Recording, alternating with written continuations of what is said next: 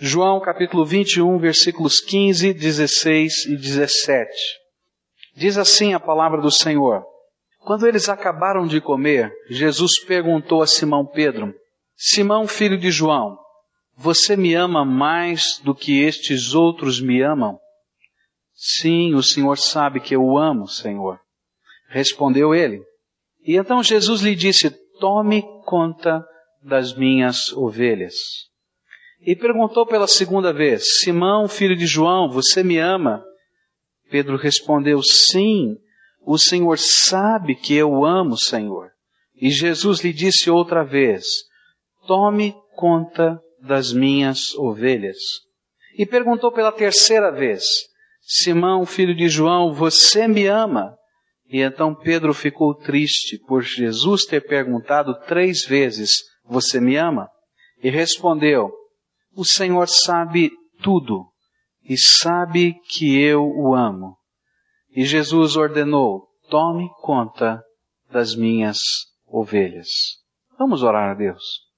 Pai querido, nós estamos aqui celebrando o Teu nome. Tu és Senhor, Tu és tremendo. A criação nos revela a Tua grandeza. Bilhões e bilhões de galáxias criadas, Senhor, pela palavra do Teu poder. Tu és tremendo. E nesta hora, Senhor, nós estamos diante de Ti, porque queremos, Senhor, ouvir a Tua voz, porque queremos que o Teu Espírito fale conosco. E eu sei, Senhor, que eu não tenho competência para fazer qualquer coisa aqui, se o teu Espírito não se manifestar entre nós. Por isso eu quero te pedir em nome de Jesus, fala conosco, Senhor. Toca o meu coração, toca o coração dos meus irmãos que estão aqui, e que aquilo que o Senhor tem de especial para as nossas vidas venha do teu Espírito para cada um de nós. Ó Senhor, toma o controle das nossas mentes, da nossa alma, do nosso espírito e revela, Senhor, a tua presença aqui entre nós. É aquilo que oramos no nome de Jesus. Amém. Alguns anos atrás, eu recebi um pedido especial, morava em São Paulo, da direção do Colégio Batista lá em São Paulo. Havia uma família que estava passando por um grande problema e eles pediram se eu podia, como pastor, atender aquela família. A menina era aluna do Colégio Batista, a sua mãe era viúva, ela estava num estado bastante avançado de câncer e o prognóstico é de que ela viria a morrer também. E você pode imaginar essa cena, não é? Aquele sentimento que vai acontecer com a minha filha o capelão do colégio já tinha começado um trabalho de evangelização, de ensino da palavra, e nós continuamos aquele processo. E oramos, ensinamos a palavra, mas um relacionamento muito próximo, bem pastoral, nasceu. E algumas questões difíceis começaram a ser colocadas na conversa. E uma das questões mais complicadas era: o que vou fazer com a minha filha? O que vou fazer com a minha filha? Ela começou a pensar nos parentes que poderiam cuidar da menina. E ela não se sentia tranquila em colocar a sua filha nas mãos de qualquer um deles. Eles moravam muito distantes da cidade de São Paulo, não havia um relacionamento próximo entre a menina e esses parentes, e seria um trauma ainda mais forte. E ela começou a pensar então em amigos, que amigos para colocar a sua filha para ser cuidada por eles. E depois de algum tempo, ela entendeu que existia uma família, uma família que poderia desenvolver essa missão tão difícil.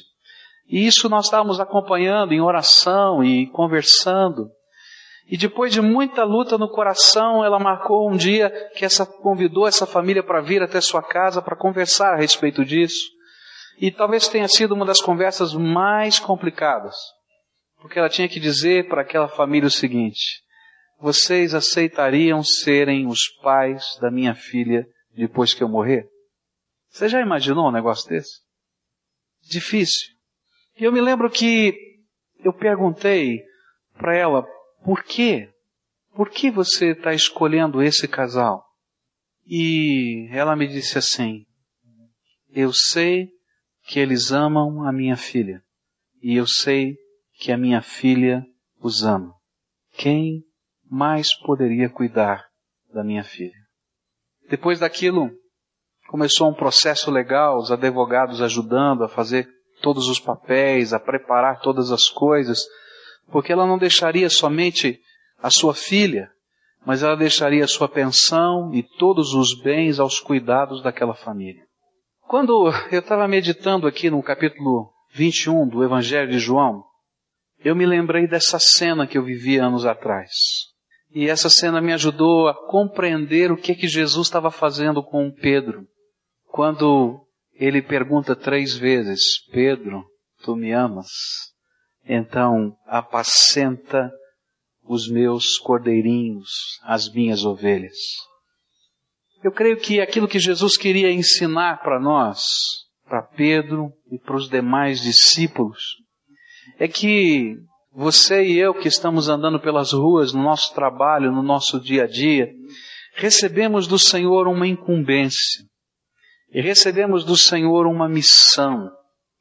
E talvez aquilo que mais precisemos trazer para o nosso coração é que missões não é apenas uma tarefa a ser executada, mas missões é algo do amor que Jesus tem por mim, por você e pelas pessoas que Ele quer que eu sinta junto com Ele e que eu experimente junto com Ele.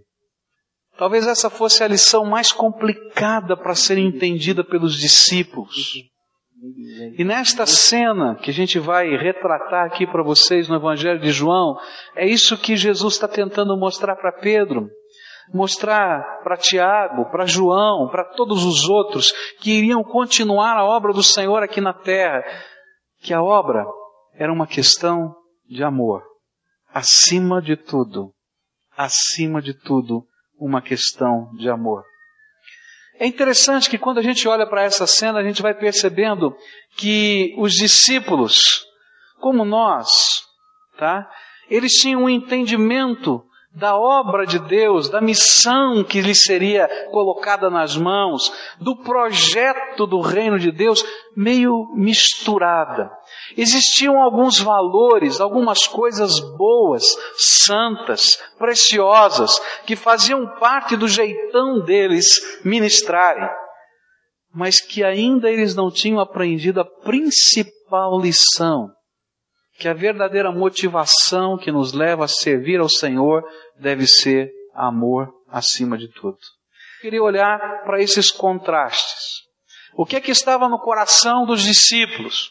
Como é que eles estavam reagindo às tarefas que o Senhor Jesus estava dando a eles? E o que Jesus queria nesse último encontro deixar bem claro para eles? Que acima de tudo eles deveriam amar as pessoas. Quando eu olho para Pedro, eu vou descobrir na vida dele, na história dele, um grande desejo, desejo de servir, o desejo de ser uma bênção, o desejo de estar comprometido com Jesus. E era tão forte esse desejo que ele expressou isso dizendo: Olha, Jesus, eu estou pronto para matar ou morrer pelo Senhor. Esse era o sentimento dele. Jeitão rude de pescador, homem, se diria aqui, bronco, não é? Aquele jeitão duro, mas que ele estava dizendo: Olha, estou pronto para tudo. E ele disse isso de uma maneira muito forte. Ele falou isso para o Senhor Jesus. E dizia: Olha, Jesus, estou pronto. João capítulo 13, verso 37, ele disse assim: Disse-lhe Pedro: Por que não posso seguir-te agora? Por ti darei a minha vida. Jesus Estou pronto. Se for preciso matar ou morrer, eu estou pronto. Em outra ocasião, ele afirmou em Mateus 26, 33. E então Pedro disse a Jesus: Eu nunca abandonarei o Senhor, mesmo que todos o abandonem. Ele não somente afirmou que estava pronto a matar e morrer por Jesus, mas ele tomou até algumas atitudes e que tentou demonstrar isso através dessas atitudes. E João 18, verso 10 diz assim: Aí Simão Pedro tirou a espada no dia que Jesus foi preso, atacou um empregado do grande sacerdote e cortou a orelha direita dele. E o nome do empregado era Mal. É interessante que muitas vezes, quando nós abraçamos a fé, nós abraçamos a semelhança de Pedro nesse tempo. A fé é uma causa. Uma causa que precisa ser defendida, pela qual eu estou pronto a matar e a morrer. Ora, esse não é um privilégio só da fé cristã. E tem gente que morre por causa de uma causa. Mas isso também não é só alguma coisa que represente a religiosidade. Tem gente vivendo esse tipo de fé ou de crença naquilo que são as suas filosofias de vida. Quanta gente na história já matou ou morreu pelas suas filosofias, pela democracia, pelas suas ideias, pelo seu país, pela sua empresa, pelo seu negócio. Jesus olhou para Pedro um dia e disse: Pedro, eu não estou dando para você uma causa pela qual você precise matar ou morrer. Jesus vai dizer no contexto: Pedro, sabe, você vai até morrer. Está aqui no contexto de João, por causa do Evangelho. Mas eu não estou dando para você uma causa pela qual você vai matar ou morrer. E por isso Jesus fez uma pergunta tão complicada para Pedro. E disse assim: Pedro, tu me amas mais do que todas essas outras pessoas? E como aquele que defende uma causa, e até para se redimir daquilo que ele fez na noite em que ele foi preso, porque ele o negou três vezes, ele disse: Jesus, tu sabes que eu te amo. Eu creio que naquela hora Pedro, nesse espírito, esperava que Jesus lhe desse uma missão muito difícil. Dissesse que agora era a hora de desembanhar a espada, de conquistar o mundo, de congregar um exército, e que agora era a hora de matar ou morrer. Mas Jesus vai dizer uma coisa tremenda. Ele diz assim: Pedro, tu me amas, amas mesmo de verdade. Então, agora, o meu pedido para você não é que você esteja pronto para matar ou morrer por mim, mas que você esteja pronto a amar por mim. Cuida dos meus cordeirinhos. Consegue entender? Quando aquela mãe conversava comigo, e falava da sua filha. Ela estava preocupada com o progresso daquela criança, com os estudos daquela criança, com o futuro daquela criança. Mas quando ela escolheu quem ia cuidar da sua filha para o resto da vida, ela escolheu alguém que pudesse amar por ela, porque ela não estaria aqui para amar a sua filha. Quando Jesus estava subindo, quando ele estava voltando para sentar-se no trono dele, ele reuniu os seus discípulos naquele encontro da Galileia, onde ele marcou desde o primeiro dia da ressurreição e disse: Vocês vão se encontrar lá comigo. E ele disse: Olha, eu vim aqui para entregar para vocês uma missão tremenda. Amem por mim. Pedro, ame por mim. Sabe, Pedro iria morrer crucificado, como diz a história, de cabeça para baixo. Mas ele não morreu por uma causa. Ele não morreu por uma filosofia. Ele não morreu por uma revolução. Ele morreu por amor porque ele estava ali para cuidar das ovelhinhas do Senhor. E a partir daquele dia ele tinha que ser pastor daquelas ovelhinhas. Quando eu escuto esta verdade na Escritura, eu entendo o que é que Jesus queria que nós fizéssemos com a obra missionária. A obra missionária não é uma causa para que no mundo haja mais cristãos do que existe hoje, ou mais evangélicos, ou mais isso, ou mais aquilo. Se você entrar na obra missionária nesse espírito, eu quero dizer que você já perdeu. Alguma noite no meio da sua jornada você vai estar em volta de um fogo como Pedro esteve, e quando for acossado pelas pressões da vida, antes que o galo cante, você também vai negar Jesus três vezes. Mas se você entrar para ser um discípulo de Jesus, para ser uma bênção nessa terra, porque você ama Jesus de todo o seu coração, ele é o Senhor da sua alma, da sua vida. Você vai ter que olhar para as pessoas que estão à sua volta e vai ter que amá-las à semelhança daquilo que Jesus amou. Porque Ele vai estar dizendo para você: ame por mim. Ame por mim. Ame por mim. Ame. Eu acho que a grande pergunta que o Senhor Jesus tem é a mesma pergunta que ele fez para o apóstolo Pedro. Pascoal, tu me amas? Coloca o teu nome. Pedro, João, Maria, Antônio, tu me amas? E lá no fundo do coração, se você é um servo do Senhor Jesus, vai dizer, tu sabes que eu te amo. E então o Senhor Jesus vai olhar para você e vai dizer assim, então o que eu espero que você faça é que você ame por mim pega os meus cordeirinhos cuide deles.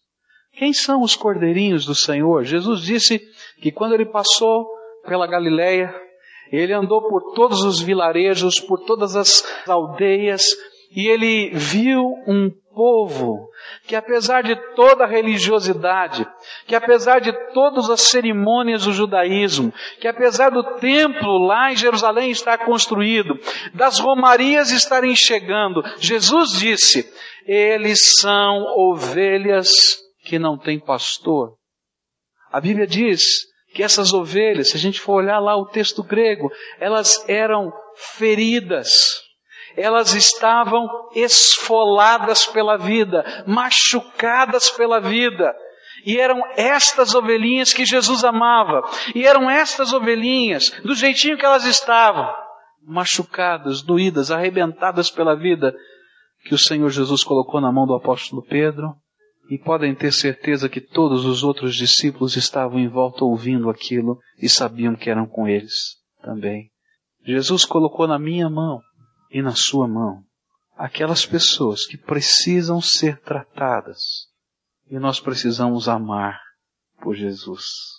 Nós não fomos chamados para abraçar uma causa, nós fomos chamados para amar em nome de Jesus e no poder do nome de Jesus transformar vidas por causa do amor de Jesus. A segunda coisa que eu aprendo aqui nesse texto coisas boas que estavam no coração de Pedro, mas que Jesus estava confrontando. Segunda motivação forte que estava no coração de Pedro que fica clara nesse contexto era a disponibilidade que Pedro tinha de levantar recursos para sua causa, para a causa do cristianismo. Eles haviam recebido uma ordem de Jesus para irem até a Galiléia e que lá na Galileia o Mestre, o Senhor, os encontraria. Eles com prontidão viajaram para a Galileia. Eles não sabiam exatamente quando o Senhor Jesus viria, eles não sabiam exatamente onde o Senhor Jesus estaria, porque o texto da palavra de Deus nos diz que o recado foi esse: vão para a Galileia e lá eu vou encontrar vocês. Eu acredito que existiam alguns lugares familiares, comuns, especiais. E eu sei que eles foram para esses lugares, mas eles não sabiam exatamente quando o Senhor chegaria. Eles não saberiam quanto tempo eles deveriam, eles não sabiam quanto tempo eles deveriam aguardar. E Pedro e os seus companheiros, naquela atitude de não ser pesado a ninguém, de levantar os seus próprios recursos, de até uma certa independência, e sendo que sete dos doze eram pescadores, profissionais, eles não tiveram dúvidas. Chegaram lá na beira do mar da Galileia e começaram a pescar. Eles não estavam pescando por diversão. Eles estavam pescando para conseguir o que comer, para sustentar-se, para sustentar a causa. Eu posso entender um pouquinho, Pedro, porque eu me lembro dos tempos quando os meus pais se separaram e eu tive que assumir o controle das finanças da casa. O papai me dava a pensão e eu tinha que gerenciar. E se tinha uma coisa que eu tinha grande dificuldade, era ter que dizer para o meu pai que eu precisava de mais dinheiro. Ah, eu entrava em pânico. Algumas vezes passamos dificuldades tremendas porque eu não tinha coragem de dizer para meu pai que eu precisava de mais dinheiro. Comecei a trabalhar e cedo para levantar dinheiro para poder colocar em casa para não ter que pedir dinheiro. Eu posso entender um pouquinho, Pedro. A gente tem uns negócios assim, né? Eu me lembro de uma época na minha vida que eu pensava assim também com o ministério. Esse negócio de ser sustentado pela igreja, ih, rapaz, esse negócio é complicado demais. E teve uma época do meu ministério que eu imaginava assim, sabe de uma coisa, eu vou arrumar um outro negócio aí e tal. Só que eu tinha que arrumar uma desculpa para mim, né? Então eu vou arrumar um negócio para minha mulher. Então ela trabalha e tal, né? Mas eu dar uma força para ela e tal, etc. A gente não entende como é que funciona a dinâmica da vida, né? Me lembro de uma vez que eu fiz um negócio estava para assinar um, um, uma sociedade no dia seguinte e a minha esposa perguntou para mim: Você já perguntou para Deus se essa é a vontade de Deus para sua vida? Você não compra um carro sem perguntar? Você vai fazer uma sociedade se não perguntou ainda? Diz: Não, mas olha, tá dando tudo certo, sabe? Aquelas coisas assim, né? Eu disse: Mas pergunte. Naquela noite eu fui orar e Deus me deu uma palavra que mudou a minha visão sobre esse assunto. E a palavra de Deus foi a seguinte para mim o levita não terá possessão nessa terra. Eu sou a sua herança. E daquele dia em diante eu entendi quem é que sustenta a minha vida. É o Senhor. Mas eu posso entender um pouquinho de Pedro. E está lá Pedro pescando a noite toda. Como que dizendo, Jesus, você pode ficar tranquilo se precisar de grana para a obra, se precisar de grana para a missão, para a causa, nós levantamos. E aí o Senhor Jesus faz uma pergunta desconcertante para Pedro. Olha só o que diz o verso 5 e 6 do nosso capítulo 21. Disse-lhes, pois, Jesus, filhos, não tendes nada que comer? Responderam-lhe, não. Pescaram a noite inteira, tentaram de todos os jeitos e não pegaram nada. E disse-lhes ele, lançai a rede à direita do barco e achareis. E lançaram-na, pois, e já não a podiam puxar por causa da grande quantidade de peixes. Pedro, não é você que levanta recursos para Jesus. Não é você que sustenta o reino. Não é você que sustenta a obra missionária. É Jesus quem sustenta você todos os dias da sua vida. Parece que Jesus fez de propósito, deixou Pedro trabalhando a noite inteira e não produzir nada. Pedro, você tem o que comer? Não tenho nada.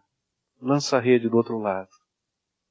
E sabe o que é complicado? Que quando ele vai até a praia e vê que Jesus está lá, Jesus está assando um peixe sobre as brasas. E tem pão. Gente, não tinha geladeira naquele tempo, não. De onde veio o peixe que Jesus estava assando? que não foi pescado. É como se o Senhor Jesus estivesse dizendo, Pedro, está aqui, está pronto, e ainda te dei de presente 153 grandes peixes. Olha lá, está lá. Eu acho que naquela hora Pedro lembrou da multiplicação dos pães e dos peixes, lembra? Jesus multiplicou os pães e os peixes. E por isso a pergunta mais complicada que Jesus vai fazer para Pedro outra vez não é Pedro, você está disposto a sustentar a obra missionária? a pergunta que ele vai fazer é: Pedro, tu me amas? Pedro, tu me amas? E é interessante que ele faz essa pergunta depois que Pedro tinha comido, que ele estava saciado. O Senhor Jesus olha para ele e diz: Pedro, tu me amas? Tu me amas, Pedro? E Pedro respondeu: Tu sabes que te amo. E então ele diz: então ame as minhas ovelhas, apacente-as, alimente-as, cuide delas com todo o amor que tenho tido por você. Faça isso por amor. Por amor. Eu creio que algumas vezes nós pensamos como Pedro. Ah, Jesus, eu estou pronto a levantar os recursos. Mas nunca entendemos que nós não levantamos nada. Que sempre foi Ele quem nos sustentou. Que enquanto caminhamos em obediência, porque é assim que funciona na vida, quando Jesus disse lance a rede do outro lado, eles caminharam em obediência. Ele derrama a sua abundância. Mas o que ele de fato espera de nós não é o nosso dinheiro, nem que você abrace uma causa. O que ele espera de você é que você o ame com todo o seu coração, com todo o seu entendimento, com todas as forças da sua alma. E se você amar Jesus dessa maneira, você vai ter que olhar para os pequeninos dessa terra e amá-los assim também. Missões é uma questão de amor, não de dinheiro. É interessante que a distância entre o sucesso e o fracasso nessa história para Pedro era tão pequena, tão pequena, que tinha a largura de uma canoa. Ele jogou a rede desse lado, não pegou nada. Jogou a rede desse outro lado, pegou tudo. Uma canoa de diferença. Só isso. Quando nós escolhemos a maneira que Jesus aponta para nós, ali é abundância. A distância entre o fracasso e o sucesso do apostolado na vida de Pedro seria assim: distância de uma canoa, largura de uma canoa. Mas sabe qual era a largura? Chamava-se amor. Se ele estaria disposto a investir o amor dele e a vida dele nas ovelhas de Jesus. Você sabe quando é que a gente vai ganhar alguém para Jesus? Sabe quando é que a gente vai conseguir evangelizar alguém? Não pense você que vai ser quando, quando você tiver toda a doutrina cristã guardada na tua cabeça. Não pense você que quando você treinar técnicas de discussão para convencer os outros, que é aí que você vai ganhar pessoas para Jesus. Não vai ser nunca assim. E é por isso que muitos cristãos, apesar da vida inteira estarem estudando a palavra de Deus, nunca ganharam uma pessoa sequer para Cristo. Sabe quando é que a gente ganha alguém para Jesus? É quando a gente é capaz de amar alguém. E a gente é capaz de investir a nossa vida e tratar dessa pessoa como Jesus trataria e amar essa pessoa como Jesus amaria, e investir a nossa vida na vida dessa pessoa, aí nós vamos fazer diferença. Sabe qual é a diferença entre a vitória e o sucesso na tua casa? Não está na grana que você está guardando no banco para o futuro. Está na maneira como você se relaciona com sua esposa, com seus filhos. Como você investe a tua vida neles. Pedro, eu não preciso de alguém que abrace uma causa. Nem preciso de alguém que esteja só aqui para financiar um projeto. Eu preciso de alguém que coloque a sua vida e o seu amor nesse projeto. Que me ame acima de todas as coisas e que ame as pessoas que eu amo da mesma maneira como eu amo. A pergunta que eu tenho para você é se Jesus hoje colocasse nessa pergunta que ele fez a Pedro o seu nome e dissesse: Paulo, tu me amas? E a G, tu me amas? E aí vai o nome de cada um de vocês. Se você responder, Senhor Jesus, tu sabes que eu te amo, então ele vai dizer uma coisa para você. Ame as minhas ovelhinhas. Onde é que estão essas ovelhinhas? Estão na tua volta você encontra todos os dias, todas as horas, todo instante, cada ser humano, pertinho da gente ou longe da gente.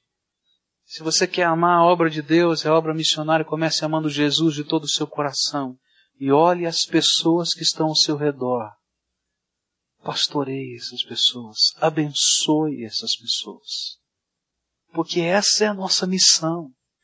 A última coisa que eu queria deixar com vocês nessa noite tem a ver com esse jeitão de Pedro. Pedro disse: Olha, eu estou pronto a matar ou morrer. Estou pronto a trabalhar, levantar grana, fazer para essa obra. Mas ele tinha uma outra característica boa no seu coração. Ela não era má, era boa. Mas Jesus estava querendo algo mais. A terceira motivação que precisa ser amplificada pelo Senhor na nossa vida e na vida de Pedro foi assim: era a disposição que Pedro tinha em servir o seu mestre. Ele estava pronto. A gente pode encontrar isso nos evangelhos. Quantas cenas dos evangelhos mostram isso? Pedro estava pronto para servir, ele estava pronto, era um trator para trabalhar. Lá no Monte da Transfiguração, quando ele viu Jesus transfigurado, viu lá Moisés, viu lá Elias, ele ficou tão animado, disse assim, Senhor Jesus, estou pronto, tive uma ideia, vou começar a levantar e construir cabanas, e nós vamos ficar aqui um tempo maravilhoso. Ele estava pronto. Ele não tinha medo de trabalho. Quando ele percebeu que Jesus estava na praia, a Bíblia nos diz que ele se vestiu numa atitude de respeito, colocou a sua capa, ainda que fosse mais difícil para nadar, mas ele se vestiu numa atitude de reverência, se jogou no mar da Galiléia e saiu nadando. Os barcos estavam puxando a rede, ele largou a rede, largou tudo. Ele queria estar com o mestre. Estou aqui, Senhor, estou pronto, estou disposto. Quando Jesus estava assando aquele peixinho que ninguém sabe de onde veio, ele olhou para Pedro e disse: Pedro, pega lá alguns peixinhos desses que vocês pescaram, traga para cá. Vamos fazer esse churrasquinho mais gostoso aqui. Traz para cá. E aí então ele vai para a beira da praia e começa a puxar a rede. Ah, ele está fazendo força agora. E vai, vamos rápido, o mestre precisa de peixes. Vem para cá. 153 peixes. Eu acho que do jeitão dele, ele acho que derramou lá uma bacia logo de uma vez, né? Esse era o jeitão que eu imagino Pedro, né? Aquele jeitão dele de tá pronto, tô aqui, Senhor. Algumas vezes até esse seu jeito, né? De ser, o colocou em algumas situações complicadas. Mas o Senhor Jesus olha para ele e faz a terceira pergunta. Pedro, você me ama? Pedro, você me ama? A Bíblia diz que quando Jesus perguntou pela terceira vez para Pedro se ele o amava, ele ficou triste. Pedro, você me ama? E ele respondeu assim: O Senhor conhece todas as coisas. Tu sabes que eu te amo. Eu entendo que Pedro estava dizendo assim: Tu és capaz de ler a mente da gente, o coração da gente. O Senhor sabe tudo. Olha para mim, olha para o meu coração. Tu sabes que eu te amo. E aí o Senhor olha para ele e diz assim: Então, Pedro, transforme a sua prontidão em servir na prontidão de amar as minhas ovelhas. Parece a mesma coisa, não parece? Prontidão de servir a Jesus não parece a mesma coisa do que amar as ovelhas, mas não é. Você já percebeu que algumas pessoas têm uma santa prontidão para servir? Têm uma santa prontidão para trabalhar? Têm uma santa prontidão para fazerem o seu melhor pelo reino, mas que muitas vezes não param para olhar quantas ovelhas feridas ficam pelo caminho, ou às vezes até atropelam e passam por cima de algumas ovelhinhas no afã de servir.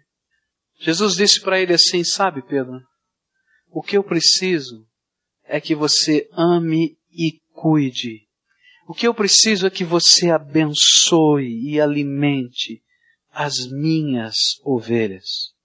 Tudo mais é acessório. Quando eu leio a palavra de Deus, eu descubro que missões é uma questão de amor. Era isso que Pedro e todos os outros discípulos aprenderiam naquela santa manhã com Jesus ressuscitado.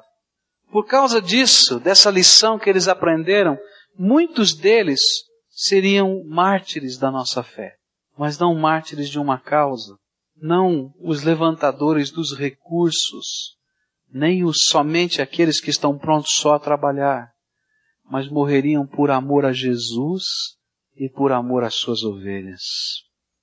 Menos do que esse amor seria viver a fé cristã à semelhança daquilo que Jesus fala em João 10.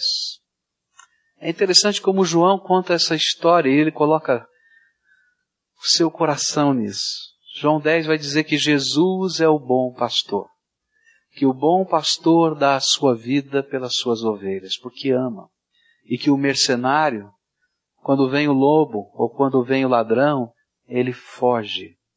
Foge porque não ama as suas ovelhas. Pedro, tu me amas? Cuida das minhas ovelhas. Eu creio que o desafio do Senhor Jesus para mim e para você nessa noite é muito grande, é muito sério, é tremendo.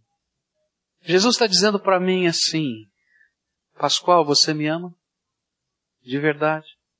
E eu responderia como Pedro respondeu: Tu sabes de todas as coisas, Jesus, e tu sabes que eu te amo. Tu és a razão da minha vida. Então Jesus vai olhar para mim e vai dizer assim: Pascoal, ame os perdidos como eu amo. É o que eu sinto no meu coração.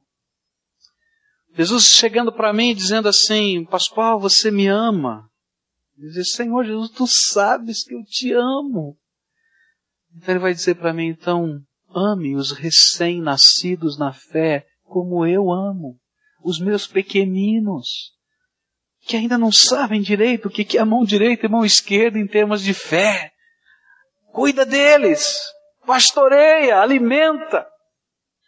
Jesus vai perguntar para mim, Pascoal, você me ama? Eu acho que vou responder como Pedro, Senhor, tu sabes todas as coisas, tu sabes que eu te amo. Então ele vai dizer assim, então ame os complicados dessa vida. Você já viu aqueles caras todo enrolado, né? Enrolado demais. Como eu amo.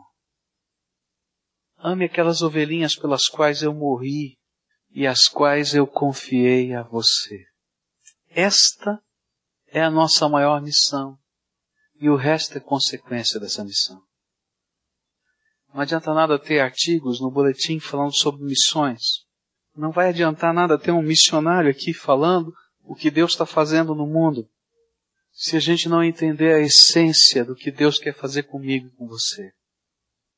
Se você é alguém que foi transformado pelo poder da graça de Deus, porque o amor a Jesus não nasce espontaneamente. Ele nasce no nosso coração porque Ele nos amou primeiro, diz a Bíblia. Nós somos constrangidos pelo amor de Deus.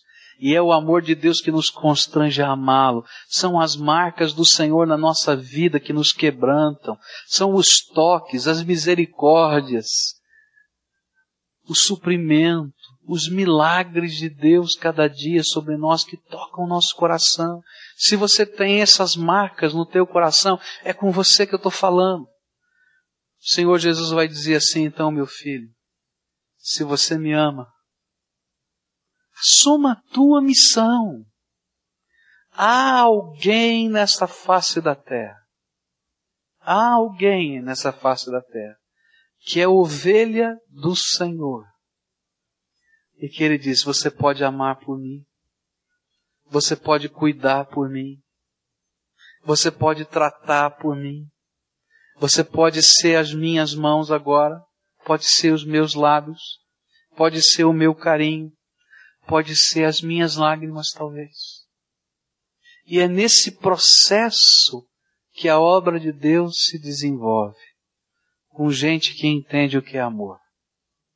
Agora, se você está do outro lado e não consegue entender esse amor de Deus, é para dizer para você que você é tão importante, mas tão importante para Ele, tão importante, que Ele não somente morreu por você, mas porque Ele quer cuidar de você todos os dias da sua vida. E que de alguma maneira Ele vai mover céus e terra, Ele vai mexer com os anjos do céu, com os homens na terra, para que você seja o alvo do seu amor. Porque é assim que Jesus trabalha. Você ama Jesus? Ama Jesus? ama Jesus? Então cuida de quem Jesus ama. Abrace, não uma causa, nem o dinheiro, nem o serviço, mas pessoas. As pessoas é que valem para Jesus. A Bíblia diz: o céu e a terra vão passar, mas aquilo que nós semeamos da palavra de Deus nunca vai passar. Nós podemos fazer o que for, monumentos, eles vão passar. O tempo vai levar. Mas aquilo que a gente semeia no coração das pessoas, isso, gente, faz diferença por toda a eternidade, de geração em geração. E eu queria orar com você. Aquilo que Pedro ouviu foi complicado. Talvez tenha sido a maior lição da história da vida dele. Eu acho que seria mais fácil para ele dizer se Jesus tivesse dito: Pedro, pega a espada e vamos entrar na guerra.